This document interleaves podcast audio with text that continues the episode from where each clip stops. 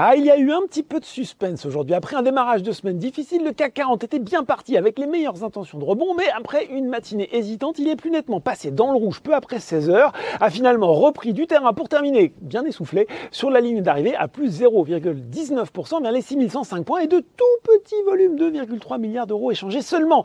C'est bien sûr toujours la crise énergétique qui domine les débats alors que Gazprom explique que l'arrêt des livraisons de gaz russe est dû aux sanctions européennes qui empêchent la bonne maintenance des installations. De retour dans le week-end, les indices américains, eh bien, ils se demandent aussi sur quel pied danser. À 17h45, c'est plus 0,15% pour le Dow Jones vers les 31 362 points et moins 0,09% pour le Nasdaq vers les 11 620 points. Notez la chute de près de 15% de Bed Bath Beyond après le suicide de son directeur financier. Alors, si on regarde dans le détail les valeurs françaises, la séance du jour, eh bien, c'est un petit peu l'image inversée de la journée d'hier. Les valeurs attaquées la veille rebondissent à l'image de Forestia, Alstom, Saint-Gobain, Renault ou encore Valneva concernant la biotech des données cliniques positives de son vaccin contre le Covid-19 ont été publiées dans la revue Medical Lancet Infectious Diseases. C'est Worldline en tout cas qui mène toutefois hauts sur le CAC 40.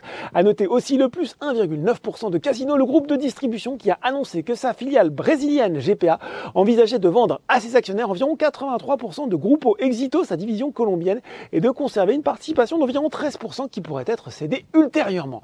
Pour les valeurs en baisse, eh bien malgré là aussi la réduction de l'annonce euh, de la production par les pays de l'OPEP, en octobre, eh bien, les craintes sur la croissance et les confinements en Chine pèsent sur le baril de Brent qui s'échange autour de 93 dollars.